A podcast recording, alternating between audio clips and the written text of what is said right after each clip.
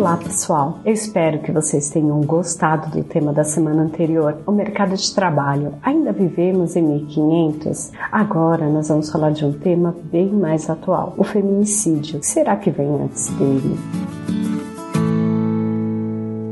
Você está ouvindo o Coachcast Brasil. A sua dose diária de motivação.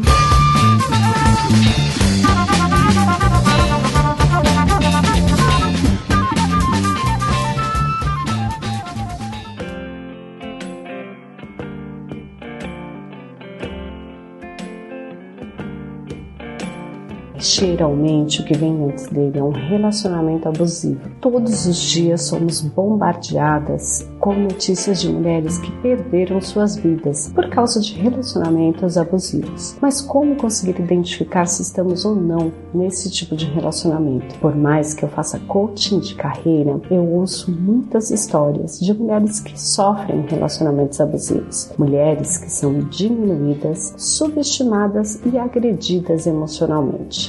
Mas como identificar este tipo de relacionamento? Bem, um dos primeiros pontos é analisar se você se sente dominada. Geralmente existe um dominador e ele usa agressões, manipulações e ofensas. Muitas vezes as mulheres se sentem culpadas, mesmo não fazendo nada. Um relacionamento abusivo não começa com violência física. Os machucados aparecem no aspecto emocional, ferindo a autoestima e o poder de escolha, trazendo dor e sofrimento para quem está no lado mais fraco desta relação. Quando você tem um envolvimento emocional, é mais difícil enxergar que a pessoa, o que aquela pessoa faz com você. Para isso, vamos conversar e falar sobre alguns sinais que podem indicar se você está ou não num relacionamento abusivo. Vamos lá. Se você ouve que sempre está errada, vive se sentindo culpada por tudo que acontece, se seu parceiro sempre faz as escolhas por você e na maioria das vezes você acha que o que ele escolheu está certo, sem perceber que está sendo manipulada, seu parceiro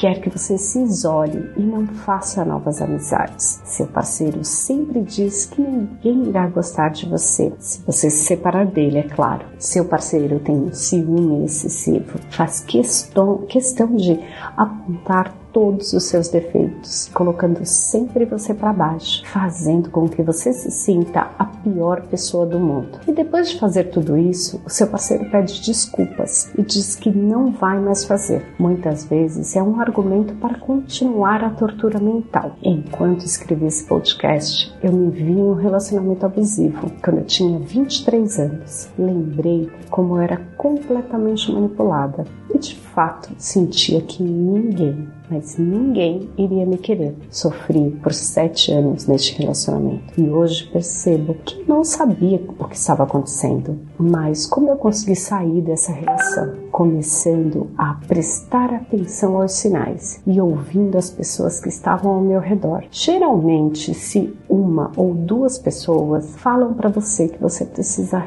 repensar a relação que você está, Comece a avaliar, porque você pode estar passando por situações que não está percebendo. Geralmente, a falta de percepção desses comportamentos do parceiro leva de um abuso emocional para um abuso físico, podendo ocorrer até o feminicídio, levando à morte da pessoa. Temos visto muitos casos de agressão que levam à morte e precisamos nos proteger, conter essa onda. Se você conhece alguém que vive situações citadas, converse com essa pessoa, mande esse podcast para ela e ajude para que ela possa se defender no dia a dia. Espero que você tenha gostado desse episódio. Ele seria o último, mas eu achei um tema muito pesado para acabar a edição de 2020. Então eu vou preparar mais um episódio para vocês. Meu nome é Dia Saldanha e você pode me encontrar nas minhas redes sociais, no Instagram como EG Saldanha underline oficial. Me siga e indique meu perfil para outras mulheres que você acredita que querem e têm o potencial para transformar a vida e precisam se defender. Um abraço.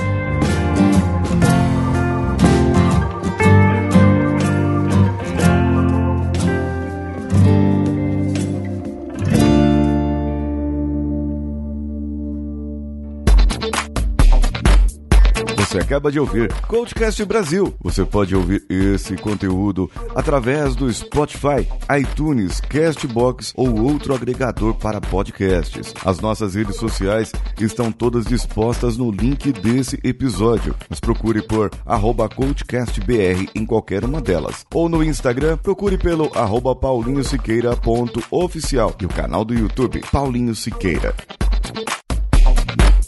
Esse podcast foi editado por Nativa Multimídia, dando alma ao seu podcast.